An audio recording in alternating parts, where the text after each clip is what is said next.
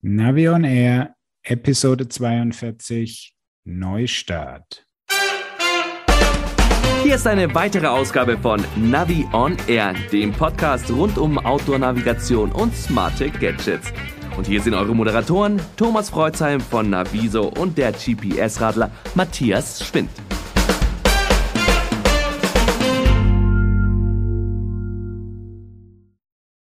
Hallo Matthias. Grüß dich, Thomas. Hallo, liebe Zuhörer.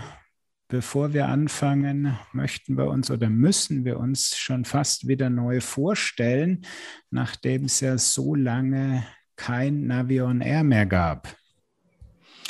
Ja, denn das hat auch gute Gründe. Ich habe meinen Wohnsitz verlegt mit meiner Frau und meinen Betrieb bin ich jetzt ein paar hundert Kilometer weiter in den Norden gezogen und der ganze Umzug hat natürlich Zeit gekostet, mehr als man vorher einplant. Aber jetzt sind wir wieder am Start und jetzt geht's weiter. So ist es. Und äh, für die andere Verzögerung bin ich verantwortlich, weil da war ich ganz einfach in den Pfingstferien und bin über fränkische Trails gerast. Und da hast du noch ein GPS-Gerät gehabt, im Gegensatz zu dem, was für viele Menschen jetzt vielleicht ein kleiner Wunsch werden könnte. Ja, das hat mich auch gewundert, als ich äh, letzten Mal wieder auf der Garmin-Seite war und mir die Outdoor-Handgeräte-Seite angeguckt habe. Und da habe ich mich gewundert, wie leer es da denn ausschaut. Ja, ich habe dann auch mal drauf geschaut und war auch ganz überrascht, weil es scheint ja kaum noch Klassiker aus der Oregon und der E-Trex Touch-Reihe zu geben. So ist es, da ist nichts mehr aufgeführt. Und dann habe ich auch gleich mal bei Garmin angefragt, was da los ist. Ähm, die offizielle Antwort war, dass der E-Trax Touch 25 und die Oregon 750 und 750T bereits im März 21 ausgelaufen sind. Und der Touch 35 und der Oregon 700 aktuell jetzt im Auslaufen sind. Ui, heißt das, dass wir nachher gar keine Touchscreen-Outdoor-Geräte von Garmin mehr haben? Also im Moment gibt es, wenn man ein Touchgerät möchte, nur noch die Montana 700 Serie. Und die sind ja ein bisschen groß jetzt für den Normalgebrauch der Wanderer und der Geocacher. Also bleibt es spannend, was da jetzt äh, demnächst auf uns zukommt. Oder ja. ob Garmin vielleicht was Neues vorstellt, wer weiß. Da habe ich natürlich auch gleich nachgefragt, was ist Sache, warum, wieso, wie geht es weiter. Äh, dazu möchten sie sich nicht äußern. Also wir können hier nur spekulieren. Ja, es gibt ja bald wieder die Eurobike. Ähm, hoffen wir mal, dass dazu dann eine offizielle Aussage kommt. Aber bei Garmin ist es ja so, da spielen diese großen Messen eigentlich eher weniger eine Rolle, sondern eher die Impulse aus USA, wenn man die Historie mal so sieht. Aber das Ganze deutet ja darauf hin, dass ähm, irgendwo der Smartphone-Anteil noch größer geworden ist, die Smartphone-Navigation auf der einen Seite und vielleicht natürlich äh, die Edge-Geräte, die Trainingscomputer für den Radsport, die laufen ja offensichtlich sehr gut, dass die Welt bleiben wird, aber dass sich so andere Nutzergruppen dann doch mehr zum Smartphone hin orientieren. Das ist eine Möglichkeit. Das andere ist natürlich der im Moment ähm, starke Mangel an diversen Teilen auf dem Weltmarkt. Also insofern könnte es auch einfach sein, dass die die Produktion stoppen mussten, weil keine Teile da sind. Und vielleicht haben sie sich dann entschieden, ähm, die die ältesten und möglicherweise am, am schlechtesten äh, laufenden Serien jetzt mal zu unterbrechen. Da könnten ja ganz neue Garmin-Geräte rauskommen. So bei mir kommt ja so die Idee, dass man äh, vielleicht mal einen großen 66er mit einem kleinen alten E-Trex Touch-Display ausstattet, dann die Touch-Funktion herausschneidet oder so.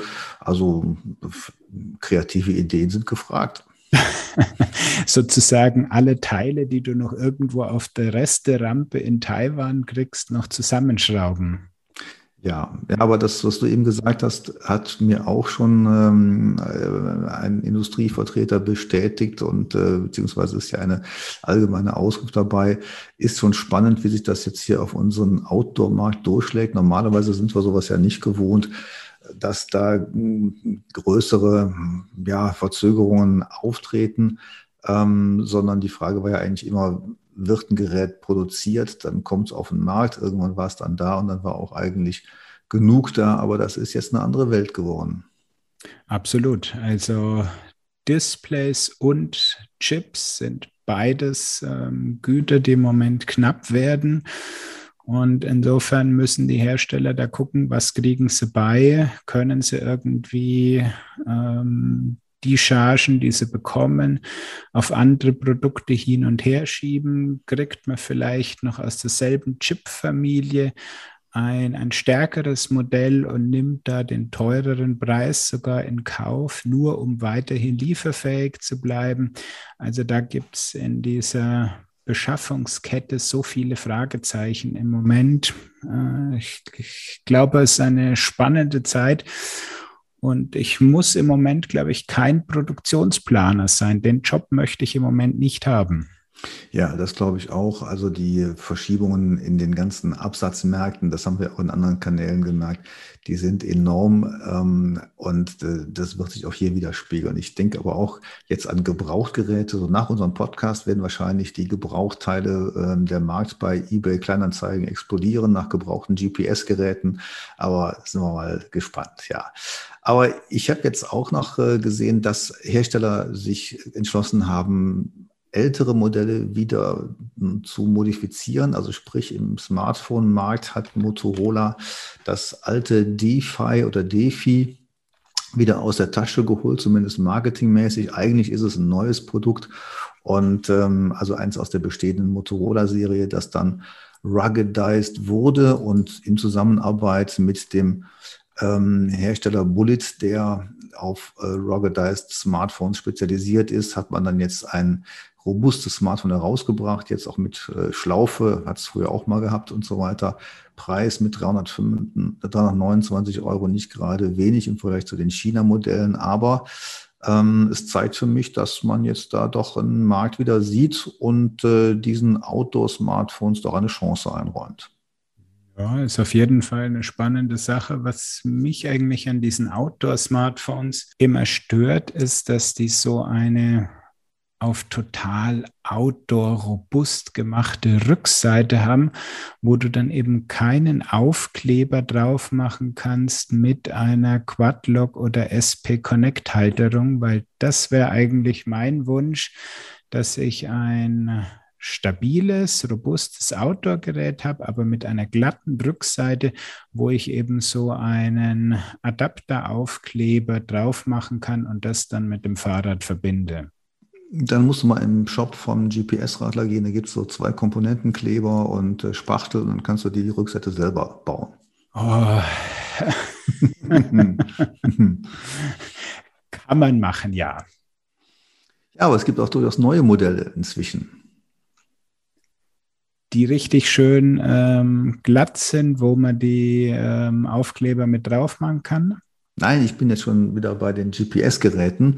Ach, du bist und bei den GPS-Geräten. Du magst hier die Sprünge, da kann ich dir geistig ja gar nicht folgen. Ja, aber dann bist du doch in deiner Webseite weit voraus und hast ja schon mal den Wahoo Bolt 2 vorgestellt und hast mir schon ein Klagelied geschildert, dass du das Ding noch gar nicht geliefert bekommen hast. Ja, so ist es. Also auch da gibt es einen gewissen Mangel ähm, zwar nicht unbedingt an Geräten, weil im Handel habe ich ihn schon gesehen, aber Testgeräte wurde die PR-Firma von Wahoo kurz gehalten. Und da war ich diesmal jetzt noch bei der ersten Lieferungsgruppe noch nicht dabei. Und ja, ich muss jetzt mal abwarten. Also, um es kurz zu machen, das ist eigentlich der kleine Bruder vom Element Rome. Ähm, entscheidende Neuheit ist, er hat jetzt deutlich mehr Speicher, 16 Gigabyte statt vorher diese zwei oder drei Gigabyte, die er da nur hatte.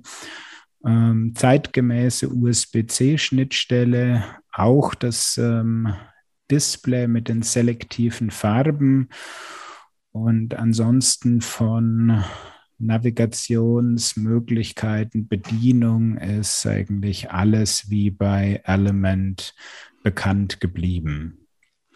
Du sagst, er ist der kleine Bruder vom Rome. Eigentlich, äh, warum heißt er dann nicht Rome 2 oder Rome Mini? Ja, weil die kleine Serie halt immer Bolties heißt. Und insofern. Also, ist er denn noch näher am alten Bolt dran oder schon äh, näher am Rome? Das kommt jetzt darauf an, äh, was du betrachtest. Wenn du die Software und die Funktionen betrachtest, dann ist er näher am Rome dran. Wenn du die Größe betrachtest, dann ist er näher am Bolt erste Generation dran. Und von der Kartenfähigkeit, was sagst du dazu? Reicht denn so ein kleines Display aus oder ähm, wäre das doch schöner, wenn man jetzt den Roam nochmal eine Runde verbessern würde? Also ich würde sagen, es reicht, weil die äh, Wahoo-Karte ist ja sowieso ziemlich abgespeckt. Also du erkennst ja auf der Roam-Karte oder auf der Element-Karte grundsätzlich keine Unterschiede zwischen Wald, Wiese, Acker, ähm, Gebäuden und solche Sachen. Das Einzige, was als Orientierungspunkte drauf ist, sind die Flüsse und Seen in Blau. Aber ansonsten fährst du einfach durch die verschiedenfarbig und verschieden gekennzeichneten Straßen ähm, vor weißem Hintergrund. Mhm. Ja, und hat der jetzt noch irgendwelche anderen Merkmale, wo man sagen würde, da hat jetzt Wahoo nochmal einen Schlag zugelegt?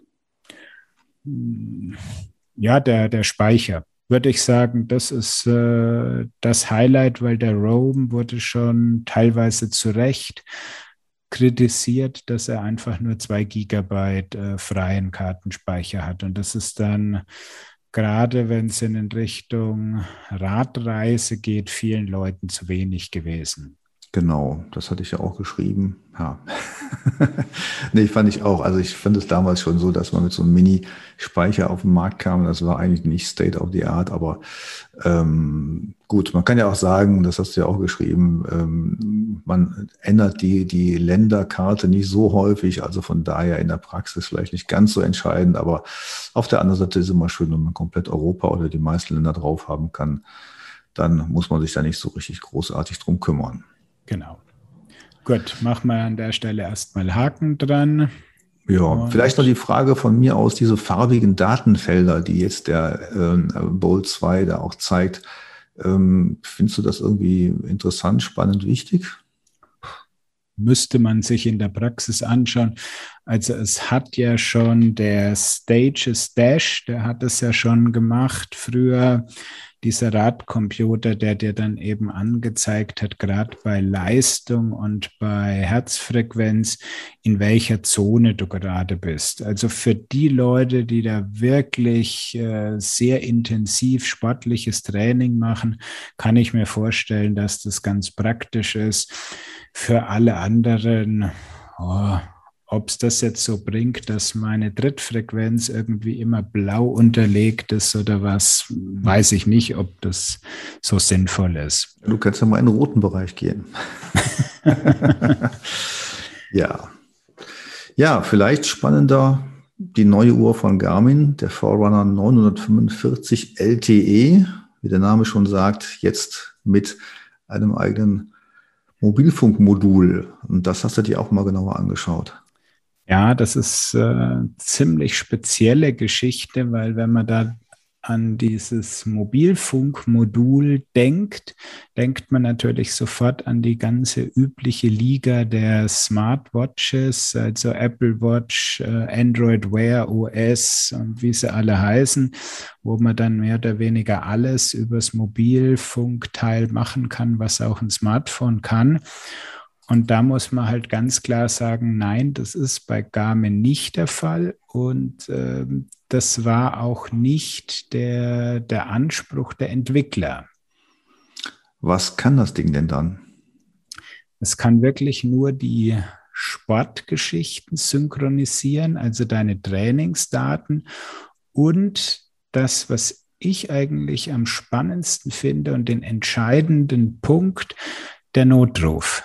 Mhm. Der funktioniert jetzt eben auch über die Uhr und das LTE-Modul direkt.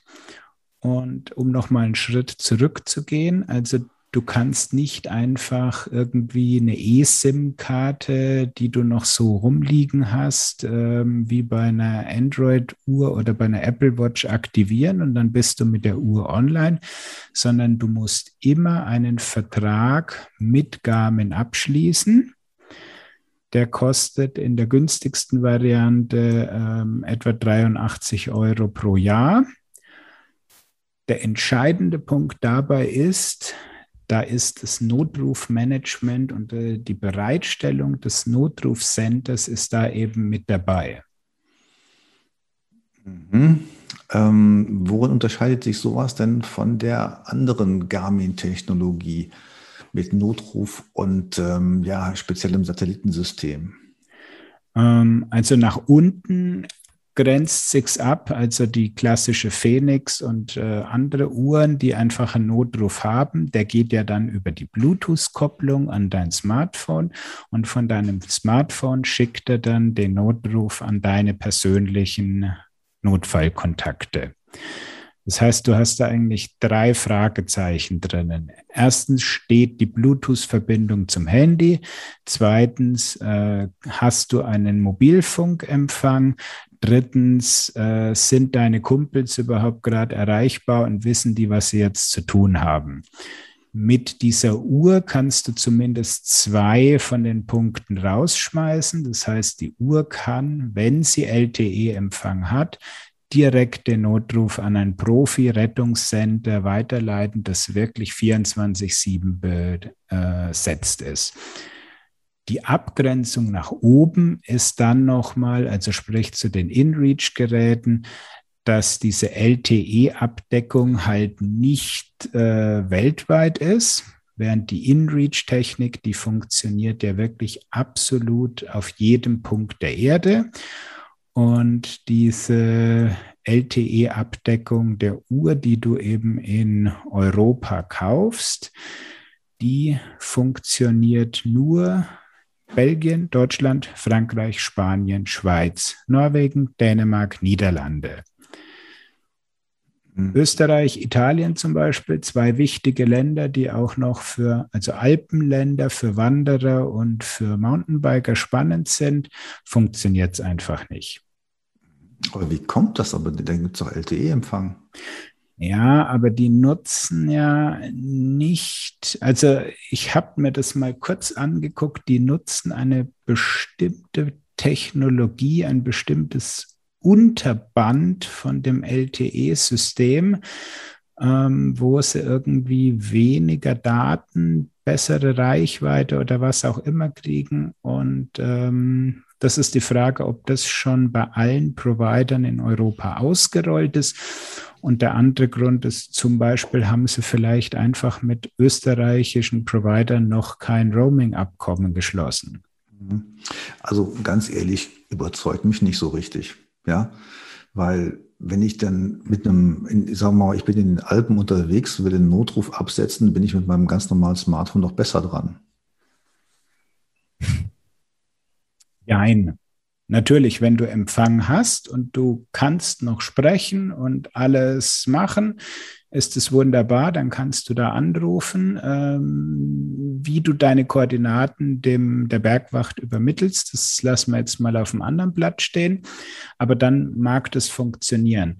Wenn du wirklich gestürzt bist und bist nicht mehr in der Lage, selbst was zu machen, dann kann natürlich die Uhr, die den ähm, den Sturz erkannt hat, wo wir mal davon ausgehen, wenn sie das tut, dann setzt sie selbst einen Notruf ab. Und wenn eben in diesem Geocenter ein Notruf ankommt und du nicht reagierst, dann gehen die einfach vom Schlimmsten aus und schicken mal die komplette Notruf-Rettungskette äh, los. Hm. Also vielleicht sollte man das nochmal irgendwo darstellen, mal in der Tabelle, was jetzt wirklich interessant ist. Also ich sage jetzt mal so, als Anfang ist es ja ganz okay. Tarife jetzt gesondert bei Garmin abzuschließen, ist einfach dämlich, finde ich. Ähm, und ähm, wenn man schon eine eSIM drin hat, dann könnte man eigentlich auch seinen eigenen Provider damit mit äh, äh, einschließen können. Also von daher mal wieder so eine merkwürdige Garmin-Lösung, finde ich das nicht so super toll. Ja, gebe ich dir teilweise recht, aber ich meine, dass da jemand 24 Stunden in diesem Rettungscenter sitzt, der muss auch bezahlt werden und der wird halt nicht bezahlt, wenn du ihn mit deinem Deutsche Telekom eSIM-Vertrag einfach nur online gehst. Ja, gut, aber das ist eine, noch eine ganz andere Geschichte. Also da zahlt Garmin sicherlich auch nicht den, den Kollegen beim Notrufcenter, sondern da muss man ja mal sehen, wer wird eigentlich erreicht, auch äh, Bergwacht etc., Rettungsdienste, das sind ja eigentlich äh, ganz allgemeine Kanäle und da geht es ja eigentlich nur darum, dass natürlich ein Notruf da eintreffen muss. Und da sind die normalen Mobilfunksysteme ja in dem System ist hier einfach, äh, ich sag mal, in der Flächenabdeckung im Vorteil. Also sprich, da fragt man sich, warum soll man so ein spezielles System jetzt wirklich nutzen? Ne? Klar, wenn man natürlich irgendwo gestürzt ist. Andererseits, es gibt ja immer mehr Systeme, also auch smarte Helme, die sowas anbieten. Klar, es bleibt auch die Frage, wie gut die funktionieren. Aber also für mich, wie gesagt, ähm, ist da noch Luft nach oben. Ja, also ich finde es wirklich eine, eine nette Zwischenlösung zwischen dem richtigen InReach-Gerät, was einfach mal äh, etwa doppelt so teuer ist von der Jahresgebühr und dieser ja, einfachen Lösung mit der Kopplung und dem Smartphone und den eigenen ähm, Notfallkontakten weil es ist ja wirklich so, ähm, ja doch, Garmin muss diese Mitarbeiter in diesem Rescue Center bezahlen. Sie haben ja jetzt Anfang des Jahres erst dieses Geos Center gekauft ähm, und du kommst eben nicht bei der örtlichen Bergwacht raus. Ja, gut, aber auf der anderen Seite, ich glaube auch nicht, dass man mit der LTE, mit der 945er die Mitarbeiter bezahlt, weil das Ding kostet ja auch schon 650 Euro. Also die Leute, die sich das anschaffen werden, die werden sicherlich da keinen Mitarbeiter komplett finanzieren können. Und äh, natürlich versucht man vielleicht, sagen wir so, in der Summe mit solchen Systemen da Kofinanzierung zu schaffen. Alles gut, aber ich glaube, wie gesagt, da muss man noch ein bisschen leistungsfähiger werden. Ja, ich meine, das ist immer diese Sache mit diesen äh, Notrufsystemen, die auf Bereitschaft stehen. Das ist so wie Versicherungen. Ähm, dem einen ist es einfach die Versicherungsprämie wert, dem anderen nicht. Und das muss jeder für sich entscheiden. Also was ich viel spannender finde, was wir, glaube ich, jetzt nicht klären können, ist natürlich die Frage der Funktechnologie. Ähm, ähm, denn äh, die Frequenzen, über die Notrufe abgesetzt werden, das ist ja so ein Problem, weil die LTE-Frequenz ist die eine Sache, aber dann ähm, die anderen Frequenzen, die es früher mal gab, die werden ja teilweise auch schon wieder abgeschaltet. Und von daher ähm, ja immer die Frage, was ist aber verfügbar und welches System sendet mit welcher Frequenz. Da kommen wir vielleicht gleich nochmal drauf. Wir haben ja noch ein anderes System äh, in der Vorstellung, was, no, was Notsignale oder was Alarmsignale absetzen kann. Genau, so ist. Also dieses ganze Notrufthema ist nicht ganz so einfach und ähm, auch wie dann die Rettungskette funktioniert. Ähm, da ist dann teilweise wirklich der Search and Rescue Dienst von der Bundeswehr mit involviert und so weiter. Ähm, ich habe bisher jetzt vom, zumindest im Ausland von einigen gehört, die damals noch mit dem klassischen InReach-Gerät Notfall hatten. Und äh, da hat es immer funktioniert und da kam dann äh, eben der Hubschrauber oder die Bergwacht und hat die aus der misslichen Lage gerettet. Mhm. Nee, auf jeden Fall. Also dieses Geos Center ist natürlich wunderbar auch so und im Outdoor-Bereich, im Expeditionsbereich auf jeden Fall absolut sinnvoll. Ähm, die Frage ist jetzt wirklich, wie ist es jetzt mit, mit äh, im Vergleich mit den normalen, mit dem normalen Einsatz von Smartphones und wie gut äh, ist da so ein Rettungssystem angebunden halt? Ne? Ja, das ist immer die, die persönliche Frage, wie viel Sicherheit möchtest du haben? Der eine fährt äh, einfach ohne Helm, der nächste hat einen Helm an und der dritte hat noch die kompletten Schutzpanzer, wenn er de, beim Mountainbike unterwegs ist. Das ist einfach das persönliche Sicherheitsbedürfnis jedes Einzelnen. Ja, dann passt doch dazu, wenn du zu der Uhr nicht noch Anmerkungen hast, unser nächstes Gerät, was wir vorstellen wollen. So ist es. Und da haben wir von Vodafone den Curve Bike Light and GPS Tracker. Wow, der ist also nur für gekrümmte Fahrräder da. Warum heißt der äh, Curve Bike? Das Curve-System gab es ja schon irgendwie länger. Da konnte man dann Koffer und irgendwelche Gegenstände überwachen und äh, tracken. Und ähm, jetzt gibt es das Teil halt auch für den, für den Fahrradfahrer. Und dann haben sie halt an das Curve noch das Bike dran gehängt und dann. Und ein Light und GPS-Tracker. ja, also es geht um ein Rücklicht mit smarten Funktionen. Und was kann das Ding? Ähm, also es hat ein natürlich Vodafone Mobilfunkmodem drinnen und das kann eben seine Position bestimmen und kann diese Position ins Internet schicken. Und du hast im Prinzip zwei Hauptanwendungsgebiete. Das eine ist, wenn dein Fahrrad gestohlen wird, kannst du mal gucken, wo denn im Moment der Dieb damit unterwegs ist.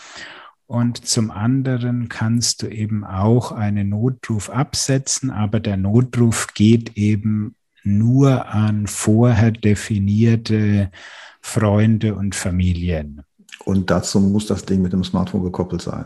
Nein, eben nicht. Das ist, finde ich, immer großer Vorteil, weil diese Bluetooth-Verbindung zwischen irgendeinem Gerät und einem Smartphone, die ist immer wackelig und wenn es geklaut wurde, dann ähm, wird ja der Dieb nicht äh, für die Mobilfunkverbindung sein Smartphone damit koppeln, sondern es ist eben unabhängig. Und wie sendet man jetzt einen Notruf mit dem äh, Ding?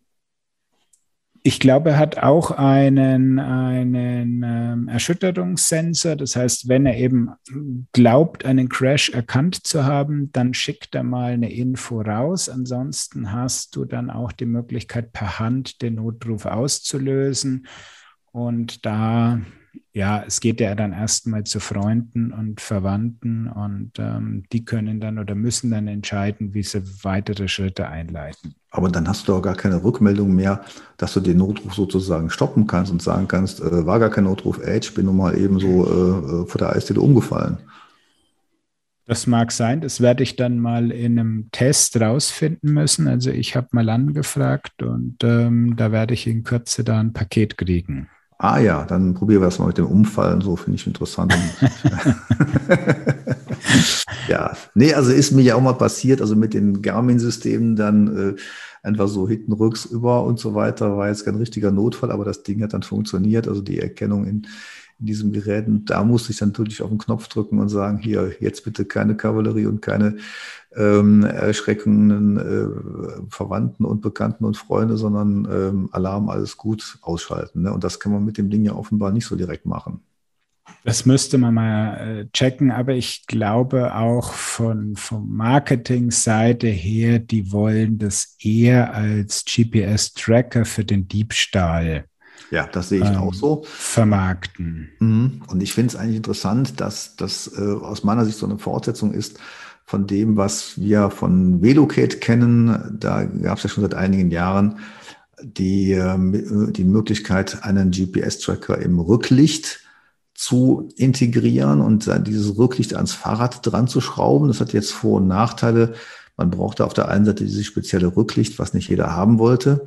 Auf der anderen Seite sagten dann die Leute, na ja, wenn da so ein Rücklicht dran ist, dann äh, weiß der Dieb ja auch, da ist ein GPS-Sender drin, kann man dann abbrechen und wegschmeißen. Der Vorteil war damals noch, dass kaum jemand dieses System kannte und von daher ähm, durchaus da Verhandlungserfolge dann registriert werden konnten. Jetzt ist es anders, wenn natürlich Vodafone ähm, großartig Werbung damit macht und das Ding jetzt als einzelnes Rücklicht irgendwo dran schraubt, dann ist das Erste, was der Dieb macht, das Ding abknacken. Da ist zwar eine Sicherungsschraube dran, aber ich glaube, mit ein bisschen Gewalt ne, es knack und dann ist das Ding erstmal weg. Also, ja, das geht ja noch viel einfacher. Ich meine, das wird an der Sattelstütze befestigt. Mhm. Ähm, dann nimm halt den Sattel mit Sattelstütze raus. Ja, da fehlt ja was. Ja, Mai, wenn du halt dafür dann ein, ein 4000 Euro Fahrrad kriegst, dann kannst du auch eine neue Sattelstütze mit Sattel kaufen. Okay, ja, ich will das, das, das wirklich kaputt brechen, ja, aber gut. Ja. Also ja. das kann man sich dann überlegen. Gut, das ist mhm. immer die Frage und ich meine, bei jedem Sicherheitssystem ist es immer der Punkt, es gibt immer einen schlauen Kopf, der ähm, ein, ein Sicherungssystem überwinden kann.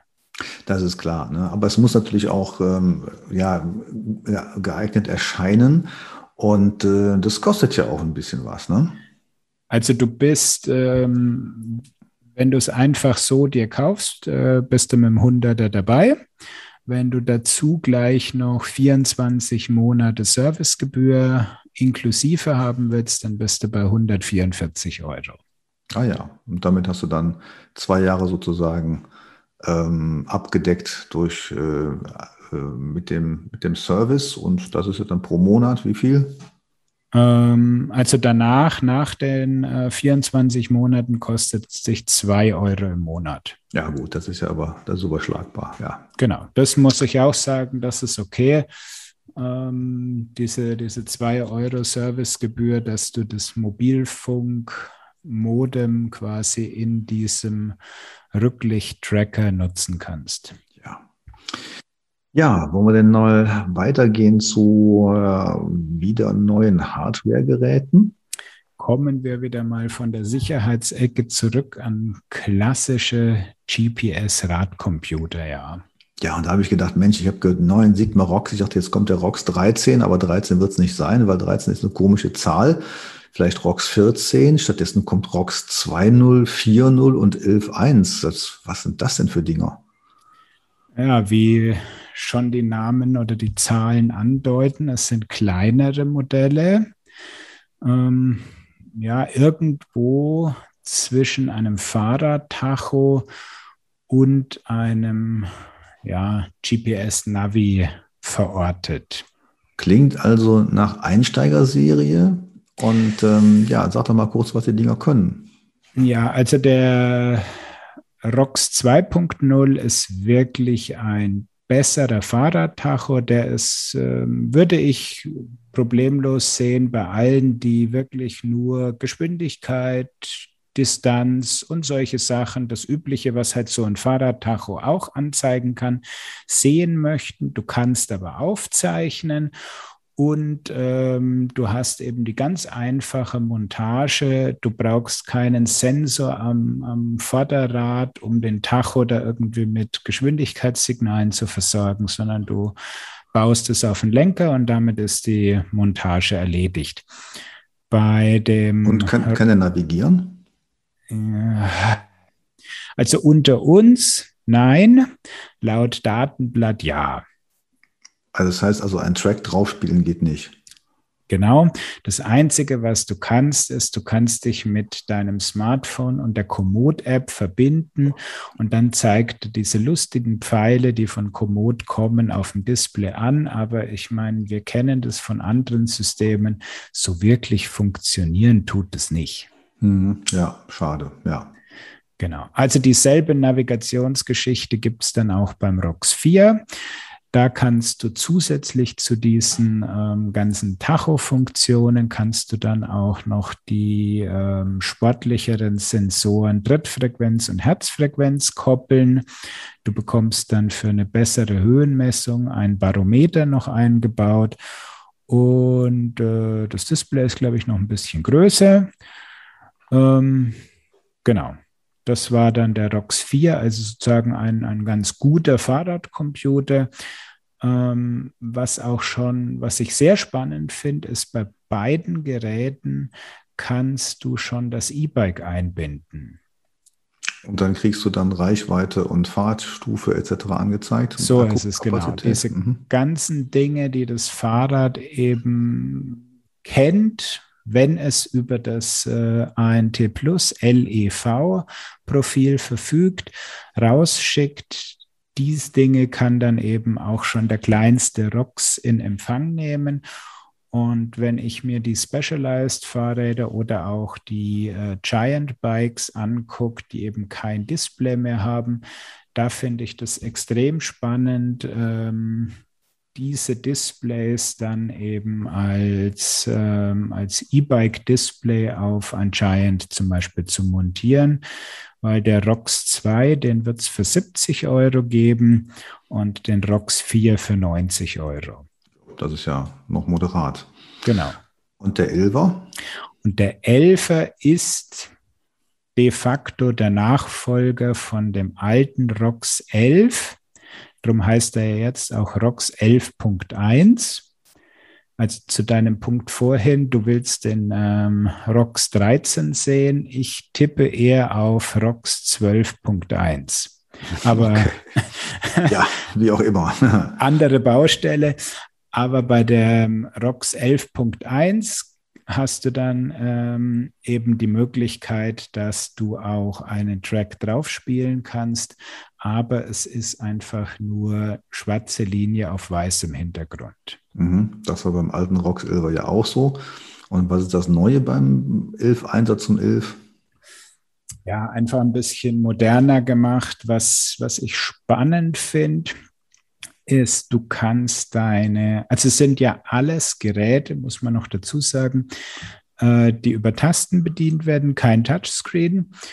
Und was ich da sehr spannend finde, ist, dass du über die Smartphone-App deine Datenseiten und deine ganze Konfiguration vornehmen kannst.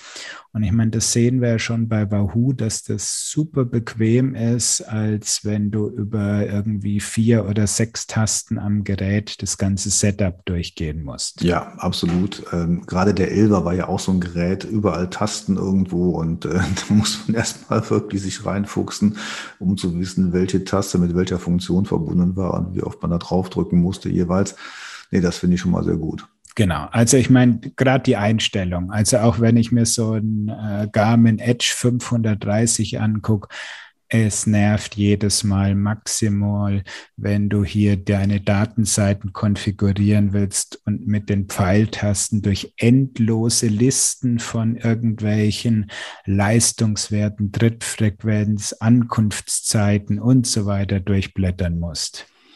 Ja, ja, ähm, war es das zu den ROX-Geräten? Denn wir haben noch was zum großen Bruder. Ja, würde ich auch sagen. Äh, was sie ganz still und heimlich auch gemacht haben, Sigma ist jetzt bei seinen Fitnesssensoren auch in dem magnetlosen Zeitalter angekommen. Ähm, die Hörer und du, ihr wisst alle, ich mag diese Magnetsensoren überhaupt nicht, wo man irgendwo auf der Kettenstrebe befestigen muss und so, sondern das muss einfach Drittfrequenzsensor an die Kurbel und fertig. Und das macht eben jetzt äh, Sigma auch. Und haben die jetzt auch den USB-C-Anschluss? Keine Information. Mhm. war in der Pressemitteilung. Ich habe auch dann gleich mal angefragt, wie schaut es aus mit Vorab-Testgeräten. Ja, nee, das war jetzt nur mal eine Vorstellung und es gibt noch keinerlei Geräte, die man sich da angucken kann. Aber allzu lang werden wir nicht mehr warten müssen. Die kleinen Geräte, also ROX 2 und ROX 4, die soll es ab Juli im Handel geben. Ja, dann sind wir mal gespannt. Das könnte ja schon in die nächsten Podcast-Episoden eingebaut werden. Müssen wir mal abwarten, wie, wie früh ich von Sigma mit äh, Geräten versorgt werde. Ja, und dann gibt es ja eben noch etwas zum Thema Karten bei Garmin. Ja, wobei Karten würde ich sagen, das Update hatten wir ja schon. Diesmal ging es eher um Navigation und Anzeige der Karten auf dem Display. Und das finde ich schon extrem spannend, dieses Update, was sie da gebracht haben. Also sie haben den Rückstand auf Wahoo und auf Hammerhead ähm, verkürzt. Sie haben jetzt endlich Pfeile auf der Strecke angezeigt und du kannst jetzt frei das Kartendesign wechseln. Ja, das fand ich auch interessant. Die Pfeile gab es ja teilweise schon bei Abbiegemoment. Man konnte dann mit dem Edge ja schon besser navigieren als mit dem Oregon. Aber die Darstellung ist ja jetzt so, dass man genau sieht, durch kleine Pfeile, wo es lang geht. Also wenn man am Anfang in der Tour steht, weiß man eben, die Runde geht jetzt rechts rum und nicht links rum. Und ähm, die Darstellung der Karte ist ja auch interessant. Da gibt es ja dann mehrere Optionen. Kannst du die mal erläutern?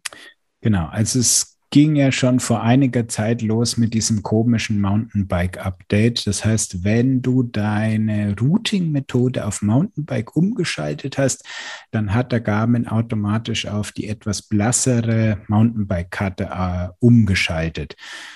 Das hat viele Leute ähm, überrascht Einige wollten lieber die andere Karte, andere wollten, auch wenn sie mit dem Rennrad unterwegs sind, diese blassere Karte mit dem höheren Kontrast haben. Und irgendwie war das äh, eine sehr doofe Lösung. Und jetzt haben sie das also geändert und du hast in dem Karteneinstellungsmenü noch zwei neue Punkte und da kannst du einfach für jedes Profil selber entscheiden, möchtest du die klassische Karte, möchtest du die Mountainbike-Karte oder möchtest du eine Karte mit ganz hohem Kontrast? Also die ist dann fast schwarz-weiß. Und als Zusatzmöglichkeit kannst du noch, wie es in der deutschen Übersetzung jetzt so schön heißt, die Beliebtheitskarte aktivieren. Na, das ist ja ganz toll. Also Popularity Routing. Genau. Das heißt, bei, bei Strava nennen sie das die Heatmap. Dort, wo besonders viele Garmin-Radelnde unterwegs sind, da siehst du eben die Strecken hervorgehoben. Ja, die Lemminge.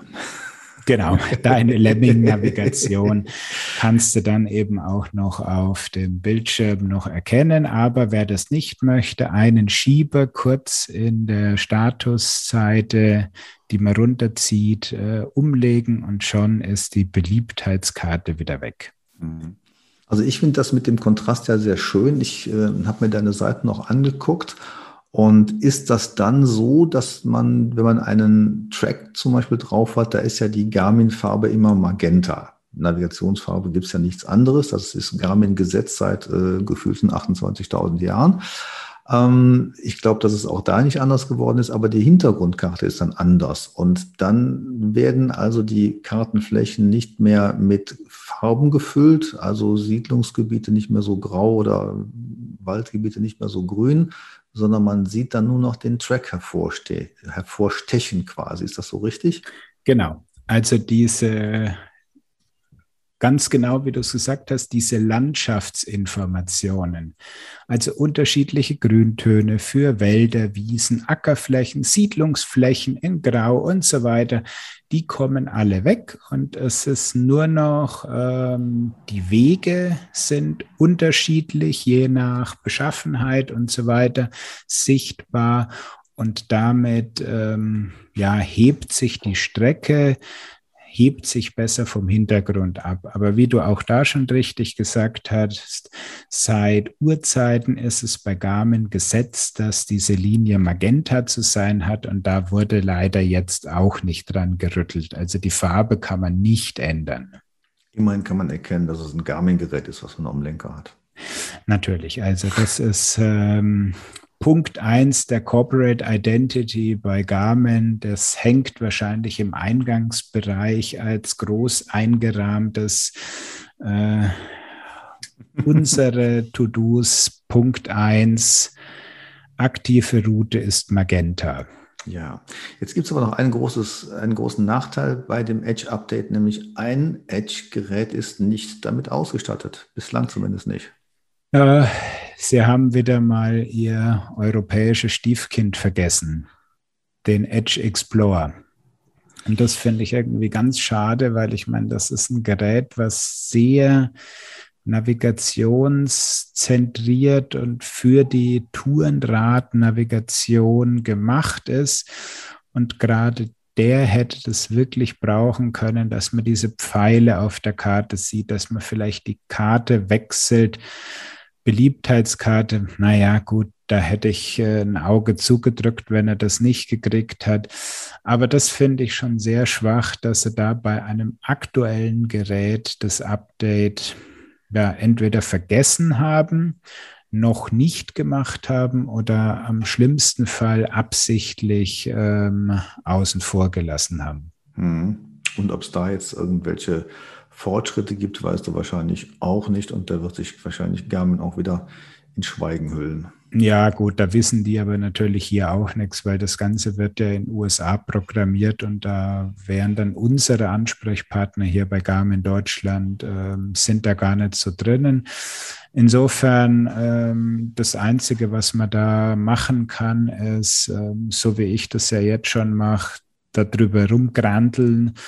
Und wenn man lang genug grantelt, dann äh, funken die aus Deutschland vielleicht doch mal nach USA, dass da so ein Grantler rumsitzt und dass mhm. sie da mal gefälligst was zu tun haben, dass der aufhört, da rumzugranteln. Ja, wollen wir das Beste hoffen, ja. ja. Aber ein, ähm, eine Sache haben wir noch vergessen bei dem Update, äh, die ich extrem schick finde, und das ist der Sync-Button. Mhm. Klingt jetzt auf den ersten Blick vielleicht nicht so mega spannend, aber jeder, der schon mal seine Komoot-Touren auf den Edge bringen wollte, der kennt die Schmerzen, dass du dann die geplanten Strecken aufmachst und diese blöde Tour immer noch nicht da ist und ich will jetzt losfahren und die ganzen Kumpel stehen außen rum und äh, quatschen schon wieder dumm, dass du mit deiner Navi da jetzt nicht fertig bist. Und jetzt haben sie einen Sync-Button eingebaut, wo ich einfach drauf drücke und dann holt er mal die aktuellsten Strecken ab und dann weiß ich wirklich, okay, jetzt ist die Strecke, die ich geplant habe, auch wirklich auf dem Gerät. Wofür gilt der Sync-Button? Synchronisiert er automatisch alle Portale, die verbunden sind oder gehst du dann auf die Komoot-Seite und drückst da den Sync-Button? Ähm, nee, er synchronisiert ja dann mit dem Garmin Connect-Portal mhm. weil die Verbindung zwischen Komoot und dem Edge-Gerät äh, funktioniert ja sozusagen über die Zwischenstation vom äh, Garmin Connect. Also die beiden Surfer unterhalten sich im Hintergrund. Also der Garmin Connect Surfer fragt bei Komoot in regelmäßigen Abständen die Strecken ab oder ähm, der Komoot-Surfer schickt sie aktiv rüber. Das weiß ich nicht, inwieweit das gemacht wird. Aber äh, diese Synchronisation, die funktioniert auch recht flott. Aber die Weitergabe aus dem Garmin Online-Portal auf den Edge, die war bisher immer so, naja, man wusste nie, wann die mal wieder stattgefunden hat. Und das kannst du jetzt einfach per Hand über diesen Knopf anstoßen. Mhm. Also ich hatte da eigentlich gar keine Schwierigkeiten bei meinen, äh, meinen Komoot-Apps auf meinen Garmin-Geräten, wenn man das aufgerufen hatte, Garmin Connect IQ, kam ja dann äh, die äh, ähm, Seite mit Komoot meinetwegen, dann habe ich einfach auch sofort gesehen, da ist äh, jetzt eine neue Tour drauf, die ich eben draufgeladen hatte. Ich gehe dann auf ähm, äh, synchronisiert, nee, auf, auf ähm, offline verfügbar auf diesen Knopf und dann war es da. Also ich hatte da eigentlich jetzt nicht so ein großes, so einen großen Nachteil gesehen. Ja, absolut. Das ist ja der andere Weg. Das ist ja der Weg über dieses äh, Komoot Connect IQ Portal. Mhm. Aber es wurde jetzt dann auch später, ähm, wie nennt es Garmin es offiziell, die Course Sync API hinzugeführt, wo eben im Hintergrund sich die Surfer unterhalten und dann kann eben der Garmin Surfers bei im Moment geht es, soviel ich weiß, bei Strava, Ride with GPS und Komoot. Schon mal die Strecken holen und legt sie dann in dein Garmin Connect ähm, Profil ab. Obwohl diese, dieses sich unterhalten hat früher ja auch schon stattgefunden. Ich habe mich immer gewundert, wenn ich unterwegs war, ohne Komoot je genutzt zu haben auf der Tour, aber eben Garmin-Gerät, dann kriege ich von Komoot nachher eine Nachricht, ja, äh, schöne Tour, äh, warum teilst du sie nicht mit anderen? Ja, also das hat vorher auch schon so im Hintergrund funktioniert. Das fand ich immer so ein bisschen merkwürdig, aber okay. Ja, das war's zum Update. Genau, das sind die Update-Geschichten. Also dazu habe ich auch ein äh, Video gemacht, wo man sich diese ganzen ähm, Neuheiten mal wirklich live angucken kann, wie die funktionieren. Und ja, ich finde schon, es ist ein ein schöner Schritt in die richtige Richtung. Und jetzt hoffen wir mal, dass äh, Punkt 1 der Garmin-Gesetze doch noch wankt und wir die Strecke in anderen Farben als Magenta vielleicht mal auswählen dürfen. Ja, sind wir mal gespannt. Vielleicht äh, bei der nächsten Kooperation mit Vodafone wird dann die Linie rot. Wäre doch jetzt nicht das Schlimmste, oder? genau. Ja. Ja, wir sind ja fast am Schluss unseres Neuigkeiten-Feuerwerks und ich habe noch was von einer Konferenz, wenn du mit deinen Neuigkeiten durch bist.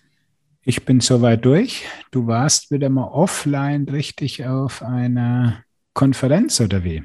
Nein, das war eine Online-Konferenz und ähm, viele Leute kennen ja OpenStreetMap, ist ja inzwischen in fast aller Munde, aber kaum jemand weiß eigentlich, wer dahinter steckt und wer die Menschen sind, die solche Strecken, solche Daten aktualisieren, erheben. Und in Deutschland gibt es einen Verein, der nennt sich FOSGIS, schreibt sich F-O-S-S-G-I-S. Und äh, der ist zuständig für OpenStreetMap, ist sozusagen der Ansprechpartner äh, innerhalb der ganzen internationalen OpenStreetMap-Gemeinschaft. Und äh, da tummeln sich dann also viele Kollegen, Entwickler und tauschen sich aus, wie man was am besten machen könnte, welche Funktionen man jetzt aufruft, welche neuen Ebenen, Layer man da äh, kreieren kann und wie ein Kartenstil aussieht und so weiter. Und diese Konferenz findet einmal im Jahr statt. Da habe ich mich jetzt mal angemeldet und reingehört. Und das war mal ganz interessant, weil ähm, das Ganze ging über vier Tage. Der erste Tag widmete sich dann eher der Community. Wie geht's euch? Was macht ihr so? Wie sind eure Erfahrungen jetzt gerade bei Corona etc.? Und dann gab es aber auch direkt ein Thema, was unserem Bereich sehr nah war, nämlich die Auswirkungen von Tourenvorschlägen, die aus OpenStreetMap-Daten kreiert werden. Wir wissen ja, Komo zum Beispiel routet auf OpenStreetMap, viele andere Apps eben auch. Und da war dann schon die Frage, was ist eigentlich jetzt ähm, so zu beachten, wenn ich Wege in OpenStreetMap reinstelle und dann macht irgendein Mountainbiker oder ein Wanderer eine Strecke draus, die dann doch durch natursensible Gebiete führt und eventuell sogar verboten ist. Da gab es also eine große Diskussion drum. Und äh, gab jetzt keine richtigen Ergebnisse dazu, aber es wurde dann noch einmal dargestellt, was sich da so alles so ähm, entwickelt auf dem, äh, auf dem deutschen, in der deutschen Szene. Und äh, in der Tat gibt es auch schon Prozesse gegen Komoot, die dann, äh, wo dann ein Landkreis sagt, hier, ähm, ihr müsst es rausnehmen. Komoot sagt, nee, das ist äh, sozusagen freier geistiger äh, Inhalt einer von den Usern, da wollen wir erstmal nicht ran. Wir sind, sehen aber trotzdem zu, dass wir Rücksicht auf diese natursensiblen Gebiete nehmen und da sind die ja auch sehr aktiv. Also eine ganze Menge Aktionen, die sich jetzt um OpenStreetMap ähm, begaben und ähm, da war auch, waren auch Komoot-Vertreter aktiv vertreten und das war eine sehr spannende Diskussion.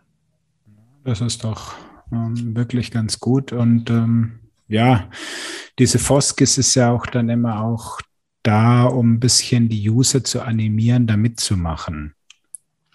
Ja. Weil gequengelt ist schnell, aber mhm. ähm, es ist halt ein Mitmachprojekt und wenn sozusagen jeder vor seiner Haustür die Straßen auf dem aktuellsten Stand hält, ja, dann ist allen geholfen. Ja, absolut.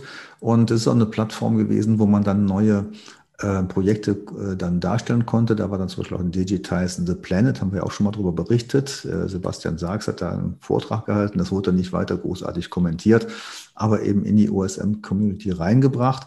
Und dann waren auch zwei ähm, Vertreterinnen von Nationalparks dabei, Anne Seltmann und äh, Julia Zink, glaube ich, äh, oder ich weiß nicht genau mehr.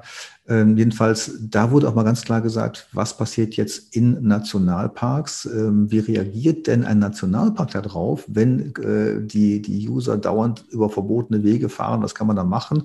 Und die Kolleginnen waren zum Beispiel sehr aktiv in OpenStreetMap, haben dann für ähm, bestimmte Bezeichnungen von Wegen gesorgt. Und dann gab es aber auch teilweise Gegenwind von bestimmten Usern. Da merkt man auch, dass OpenStreetMap wirklich ähm, ja, aus, aus Menschen besteht. Ähm, und äh, die einen haben dann die eine Meinung, die anderen die anderen. Und äh, das gab es dann teilweise schon Konflikte, die man dann auch wirklich austragen musste, indem man einen persönlichen Kontakt herstellt. Da geht es also nicht einfach nur automatisch mit Kartenupdates zugang. Mhm. Gut. Ja. Aber jetzt Kartenupdates, also brandneu und aktueller kann es gar nicht sein. Gerade eben ist bei mir die Info reingekommen, dass es für dein TUNAV-Gerät äh, neue Karten gibt. Ja, mal wieder, oder wie? Mm, ja, diesmal aber andere. Ich meine, das letzte Mal, wir haben uns ja schon drüber unterhalten, da gab es für die äh, Topo-Karte ein Update was uns damals ja gewundert hat, dass es gratis ist, weil diese Topokarten von den Landesvermessungsämtern, die müssen ja bezahlt werden. Mhm. Ähm, jetzt gibt es ein Update für deine TomTom Straßenkarte, wenn du die drauf hast. Die kostet dann akzeptable 9 Euro, finde ich. Das ist gut. Und ähm, ganz wichtig, dort, wo wir Radfahrer uns bewegen, was wir gerade gehabt haben. Die OpenStreetMap-Karte wurde jetzt auf Quartal 2 2021 aktualisiert. Mensch, damit sind wir ja schneller als der Schall, was die News angeht. Absolut. Und das, auch, Und das ja. Ganze dann auch gratis. Ja, perfekt. Also jeder, der also ein TUNAV-Gerät hat, der sollte mal das äh, Navi an den Rechner anschließen. Ja, und damit können wir unsere Hörer mal wieder entlasten, glaube ich. Jetzt haben wir lange gesprochen und viele Infos bereitgestellt. Oder hast du noch eine super, ganz brandheiße News, Matthias? Also die TUNAV-Karten waren doch schon sowas von brandheiß. Äh, das kann man nicht mehr toppen. Im Hintergrund läuft dann der Nachrichtenticker und äh, demnächst kannst du ja live vorlesen, was da gerade eintrudelt. Genau, alle Pressemitteilungen, die da reinkommen, äh, aber die willst du nicht ungefiltert lesen. Ja. Wahrscheinlich wirst du genauso viel Zeug kriegen, oder? Also sagen wir mal so, was mich äh, so ein bisschen ärgert, ist, dass Bosch zum Beispiel gesagt hat, ähm, unsere Nachrichten, unsere News, die kommen erst zum August, zum 31. August raus, also quasi direkt einen Tag vor der Eurobike. Ähm, da fragt man sich ja, Mensch, was soll denn das eigentlich? Ja, also ähm, alle Magazine, alle Portale, alle Medien darüber berichten wollen. Ähm, klar, da fährt man hinter, erkundigt man sich, aber eine Vorberichterstattung wäre doch eigentlich dann auch sinnvoller. Ja, das ist das eine. Das andere, was ich viel schlimmer finde, ist sozusagen die Veranstaltung. Wir hatten das ja vor zwei Jahren, glaube ich, schon mal, dass es am Vorabend der Messe den, den offiziellen Presselaunch gab. Du hast halt dann keine Möglichkeit mehr, ein bisschen noch was dazu zu schreiben, weil du bist quasi schon im, im Messemodus und ähm, insofern kannst du dann erst wirklich nach der Messe über die ganzen Themen berichten. Und wenn man dann Video machen will, dann wird es noch mal schwieriger, weil also wenn ich auf der Eurobike-Messe bin, dann habe ich eben nicht meinen Schnittcomputer und alles dabei für die Videos. Ja, aber so eine Sprachsendung ist dann doch deutlich einfacher rüberzubringen. Ja, ich gehe mal davon aus, dass wir auch auf der Eurobike wieder ein paar Stimmen für euch einfangen können. Und was habe ich gehört? Nächste oder übernächste Woche geht das Buchungsfenster für die Eurobike auf. Und ich glaube, das sollte man ziemlich flott sein, wenn man da an den Publikumstagen nach Friedrichshafen fahren möchte, denn ähm, aus, aus rechtlichen Gründen werden sie die Menge der Besucher einschränken müssen und es gilt, wer als erstes das Ticket hat, kommt als erster rein.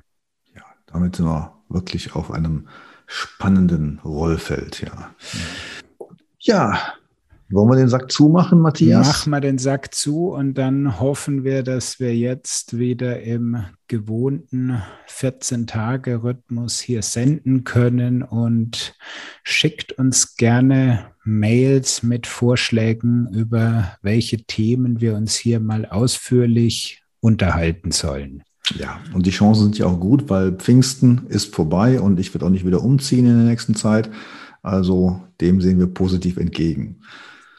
So schaut's aus. In diesem Sinne, macht's gut, genießt eure Touren auf dem Radl und bis zum nächsten Mal. Ciao, Servus. Tschüss. Sie haben Ihr Ziel erreicht.